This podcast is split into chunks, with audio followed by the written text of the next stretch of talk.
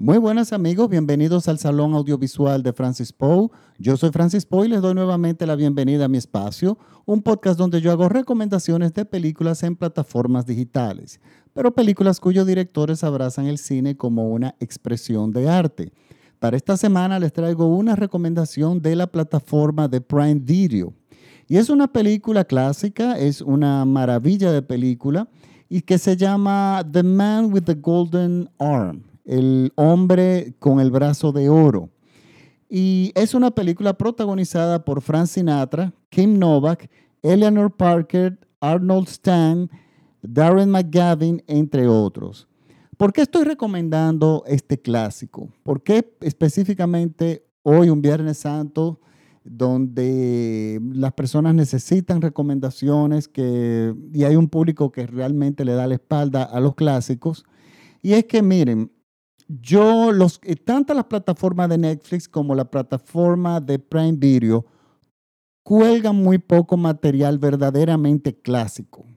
O sea, cuando ellos se refieren a clásico, te ponen una película de repente de los 80, eh, que si bien hace ya unos años de eso, mm, le dan totalmente la espalda al cine de los años 50, 40, 30, 20, etcétera. O sea, hay un divorcio de las plataformas digitales con el verdadero cine clásico, haciendo la salvedad de filming. Filming, que sigue siendo para mí, lástima que no está disponible en Latinoamérica, es la plataforma que para mí eh, mejor contenido tiene. Tiene eh, un contenido clásico de primera mano, al igual que contemporáneo y bueno, de todos los tiempos. Pero eso es filming. Netflix y Prime Video no cuelgan normalmente películas clásicas, pero cuando lo hacen, lo hacen de la forma correcta. Llevan a, las, a sus plataformas películas clásicas que han sido restauradas. Y yo soy un gran abanderado de la restauración en el cine, ya yo lo he dicho muchas veces en este podcast y en la radio también porque yo he tenido la experiencia de ver películas que fueron muy alabadas y que yo leí críticas maravillosas, incluso, incluso que se han escrito libros sobre esas películas, y cuando yo las vi en su momento, yo las detesté. Pero me di cuenta años después, cuando las volví a revisitar, que la vi en sus versiones restauradas, era que la condición de la película, del deterioro era tal de la imagen y el sonido, que se perdía eh, totalmente el, valor de la película. O sea, sería injusto para mí hacer eh, recomendaciones de películas que no han sido restauradas, porque yo estoy seguro que a muy pocas personas realmente les va a gustar. Entonces yo antes de hacer esta recomendación me aseguré de que esta versión estuviera restaurada y efectivamente lo está.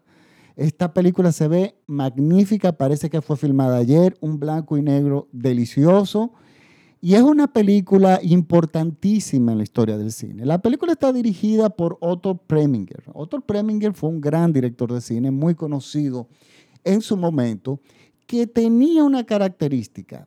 Los actores que trabajaban con él conseguían el estrellato, o sea, se destacaban muchísimo. Y una un ejemplo que es muy claro, que, muy, o sea, que todos vamos a conocer, es el caso de Liza Minnelli. Liza Minnelli, todos las conocimos por, todos los conocimos por, eh, eh, de, todo el mundo la conoció a ella por Cabaret. Esa fue la película que le llevó, le dio su Oscar. Pero antes de Cabaret, en el año 1970, ella hizo una película que se llama Tell Me That You Love Me, Johnny Moon, dirigida por Otto Preminger. Y en esta película, Liza Minnelli sale de la sombra de su madre, que era Judy Garland. O sea, la madre de Liza Minnelli era Judy Garland, una mujer extremadamente famosa, tanto como cantante como actriz, una mujer muy querida, eh, protagonista del famoso Mago de Oz. Y era una sombra, pero Liza Minnelli tenía su talento, y tanto como actriz como cantante. Y con esta película, Otto Preminger consiguió que Liza Minnelli saliera de la sombra de su madre y el mundo de los productores y el público la empezara a ver con ojos de independencia, o sea, reconociéndole su talento. Y luego de que hizo esta película con eh, otro Preminger, entonces fue que ella consiguió The Stereo Cuckoos, que se destacó muchísimo también hasta llegar a Cabaret. O sea, a partir de esta película es que Liza Minnelli realmente despega. y así muchísimos actores bajo las manos de otro Preminger. El protagonista de esta película, de The Man with the Golden Arm, es nada más y nada menos que Frank Sinatra. Y miren, Frank Sinatra no es secreto, es un artista que yo admiro muchísimo, pero muchísimo, como cantante, como actor. Eh, es un hombre que en, lo que es el mundo del, espectáculo le ha metido la mano a muchas cosas y lo ha hecho todo bien. Aunque él se identificaba eh, básicamente, y de hecho su vida entera hasta prácticamente su muerte, se dedicó al canto, que era realmente lo que a él más le interesaba. Y Frank Sinatra tiene una cantidad, una discografía exquisita que yo he venido a descubrir después de adulto. Frank Sinatra, eh, en, esa época que le tocó Frank Sinatra, que los años 40 y 50, existían unas orquestas que eran formidables de Nelson Riddle, de muchísimos otros eh, eh, directores que tenían orquestas de jazz, cuyo, bueno, que los cantantes buenos de aquella época querían tocar con esas orquestas porque tú tenías músicos impecables. Ella Fitzgerald tocó con ellos, eh, Frank Sinatra, y las producciones que ellos hacían en colaboraciones con esta orquesta son todas impecables. O sea, todos los discos de Ella Fitzgerald de esta época, los de Frank Sinatra y de toda su generación, son deliciosos. O sea, son discos que no solamente tienen una o dos canciones buenas, sino que el, disco completo realmente es una entrega musical, donde hay una riqueza armónica eh, increíble. Y yo he descubierto todo esto ya en mi adultez, eh, ya con un oído más maduro musicalmente y les doy el crédito a Francinata que realmente se, merece. Esto es en el área de la música. Ahora, si nos vamos al área de actuación, Francinatra eh, incursionó en el cine, incluso como en musicales, bailando al lado de Jim Kelly, sin ser prácticamente bailarín, pero era tan talentoso que lo lograron hacer bailar y eh, aquella maravillosa película On the Town, nadie puede decir que Frank Sinatra no era un bailarín o sea, de profesión. Estamos hablando de que su talento era enorme. Pero, ¿qué pasa con esta película? Esta película es del año 1955. Y en este momento en el que ocurría esta película, o sea, que estaba el proceso de producción de esta película y de casting, Frank Sinatra estaba en muy mal momento porque había roto o se habían caído muchos proyectos musicales que para él eran muy importantes en ese momento. Y Frank Sinatra estaba muy deprimido en ese periodo de su vida. Es porque lo que pasa es nosotros, eh, los espectadores, simplemente vemos los grandes momentos de los artistas, que es lo que queremos ver. Pero se nos hace difícil entender que son seres humanos que realmente pasan por momentos negros en su vida. Muchos de ellos salen a flote, otros no, como Robin Williams. Pero Frank Sinatra en ese momento estaba muy deprimido. El director quería para protagonista de su película, otro Preminger, quería a Marlon Brando, que también hubiese quedado muy bien en el papel, porque este tipo de papeles eran los que le quedaban muy bien a Marlon Brando. Y quería a Shirley Winters y después quería a Joanne Woodward, eh, que era una gran actriz, pero en ese momento ya no había salido, eh, se había destacado en el cine.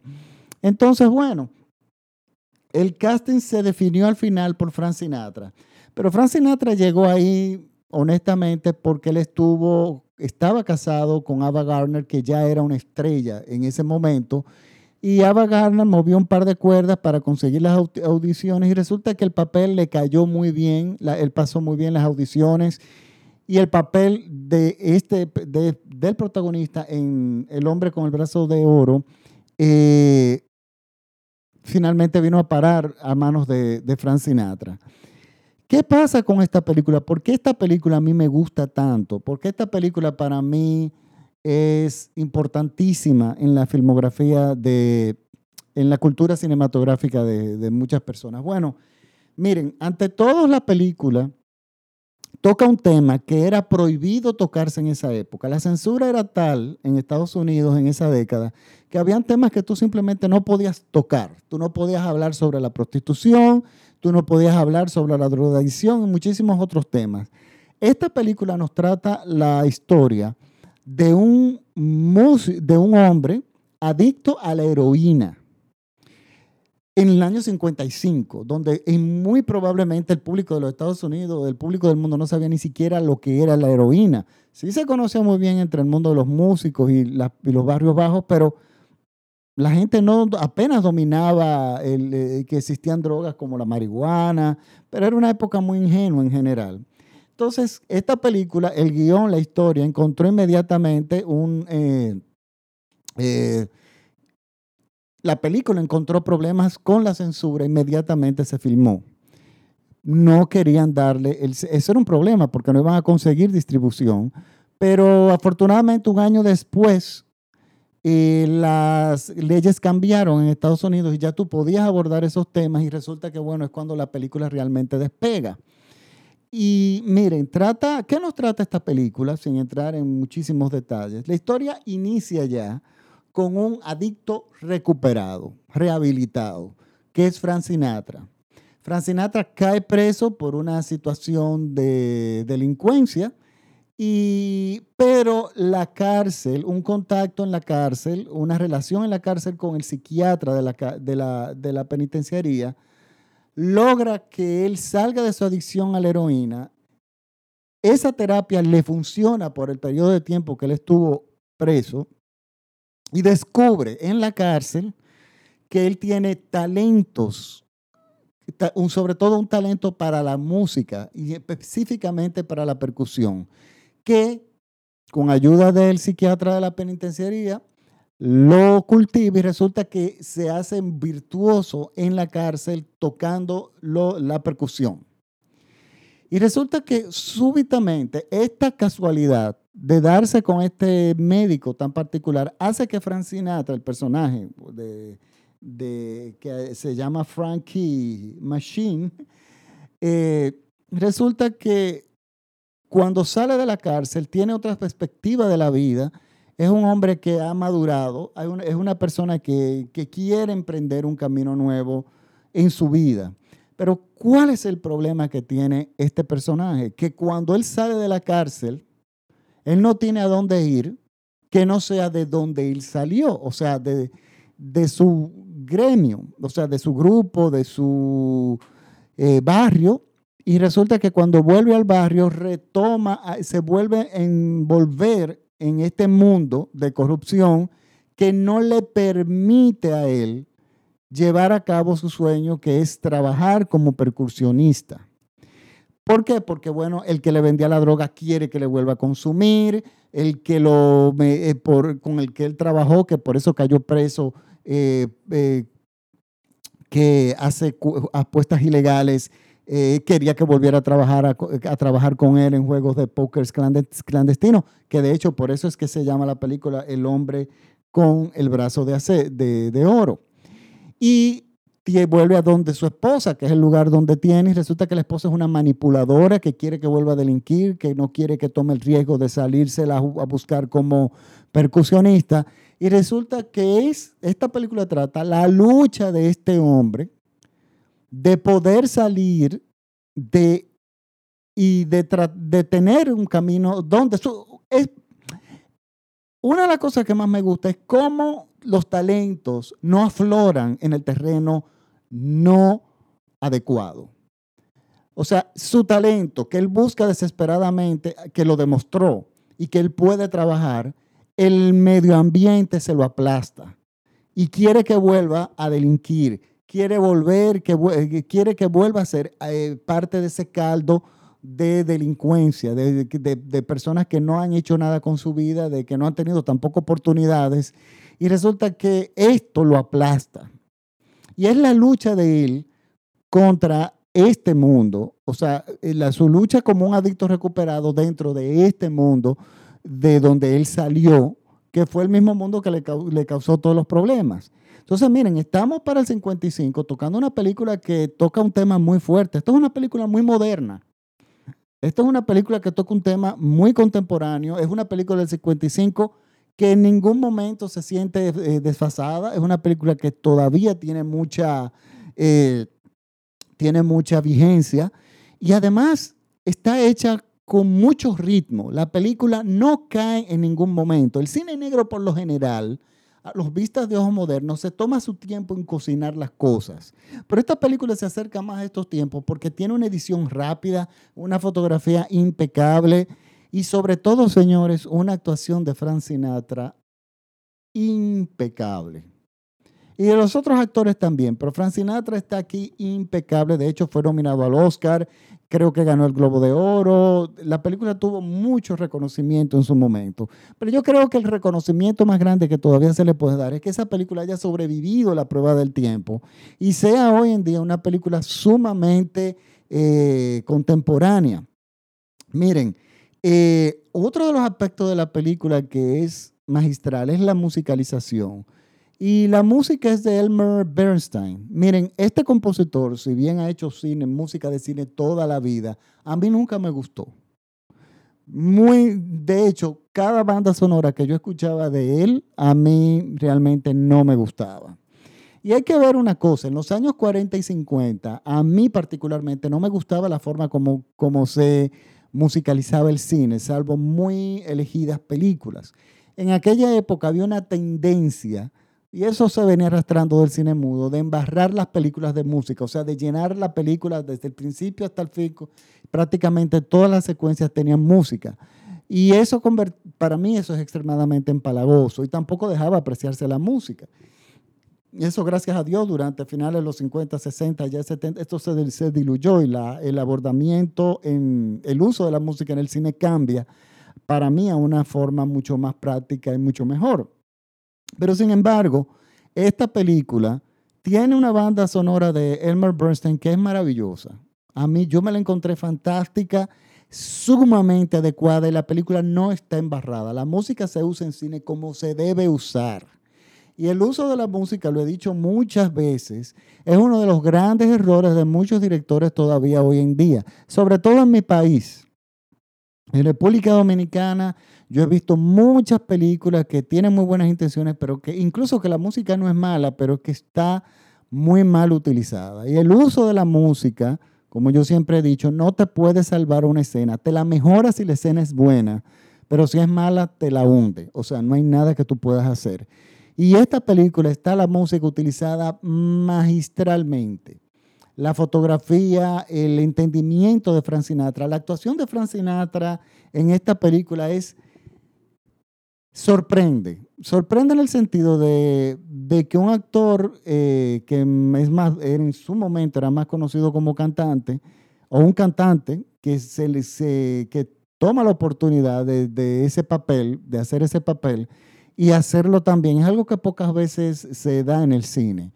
Pero me llega a la cabeza que de repente Frank Sinatra como músico conoció a muchísimos músicos de su época y si bien en esa época había músicos extraordinarios, extraordinarios, la mayoría no sobrevivió a la epidemia de heroína entre los músicos. Y quizá esto le tocó de una forma muy cercana a mucha gente que conocía a Frank Sinatra y que de, repente le tenía mucho afecto y, de alguna forma él lo utiliza y lo refleja bien en su actuación. Y ahora me llega a la cabeza otra actuación también, la de Diana Ross, que es conocida como una gran cantante, pero que hizo su, una bueno, de hecho ganó o estuvo nominada al Oscar por su interpretación de Billie Holiday, de Billie Holiday en Lady Sings the Blues donde ella interpretaba la vida de la cantante de jazz Billie Holiday que murió de una sobredosis. Y, da, y nos entrega una gran actuación. Diana Ross está impecable en esa película. Y yo creo que también tiene que ver mucho con eso, porque de repente ya también le tocaron casos muy, muy cercanos. Eh, de Frank Sinatra, yo seguiré después de esta película eh, admirándolo todavía muchísimo más. Eh, recientemente, después de que revisité esta película, porque realmente yo la vi, pero muy niño, no, no le sabía dar el valor que le estoy dando ahora. Frank Sinatra, eh, revisité, el concierto que él dio en el año 80 en República Dominicana para la inauguración del anfiteatro de Alto de Chabón. Y señores, ese concierto le quedaba muy grande a nuestra sociedad de aquella época. Cuando yo he visto este concierto hoy en día, en el año 2020, y me he dado cuenta de la calidad de los músicos que él trajo, de él como un intérprete, de cómo era una persona que tenía una, una conexión especial con el público, que adoraba interpretar y cantar. eh, señores, es realmente impresionante. Esta película es una de las mejores, para mí, para mí de las mejores películas de Otto Preminger y es una película que definitivamente pasó la prueba del tiempo y es una película que recomendamos 100%. Yo voy a poner el enlace directo de esta película en mi página de Facebook, el Salón Audiovisual de Francis Poe. Por favor, eh, entren a mi página para que me sigan. Mire, yo coloqué, hoy, bueno, en estas semanas he colocado muchas películas, enlaces de muchas películas, de las cuales muchas no he hecho podcast, por, pero no quieren decir que no es que son buenas, sino que eh, mm, he tenido preferencias por otras películas, pero las he colocado ahí, cuestión de que hay muchas películas que ustedes pueden ver aparte de las que yo recomiendo en mi podcast, que recuérdense que son gratuitos, el Salón Audiovisual de Francis Paul, los pueden escuchar en todos lados. Y, señores, es eh, una cosa que también les quiero decir. Prime Video, ya lo he dicho muchas veces, pero lo seguiré diciendo, no es lo mismo que Amazon Prime, el servicio de Amazon Prime que se utiliza en Estados Unidos, donde tú tienes eh, envío gratis por 15 dólares, pero te incluyen todas las películas también de su, de su, de su catálogo. No. Para Latinoamérica, el servicio de Prime Video es diferente. Es aparte, son las películas de Amazon, pero para, tú, para uno poderse suscribir, tiene que ir a www.primevideo.com entrar con, tu con la cuenta de Amazon, suscribirse ahí, creo que son de 3 a 5 dólares mensuales, son mucho más baratos que Netflix, y especificarle el país donde estás. Si estás en México, pues le pones México. Si estás en República Dominicana, le pones República Dominicana, porque si no lo haces, no vas a poder tener acceso al contenido. Y una vez ya tú haces te suscribes en esa página, pues solamente tienes que bajar la aplicación. Si tienes un Apple TV de cuarta generación, bajas la aplicación y ya vas a poderlo ver ahí en tu pantalla o en tu móvil, bajas la aplicación y ya pues vas a poder entrar.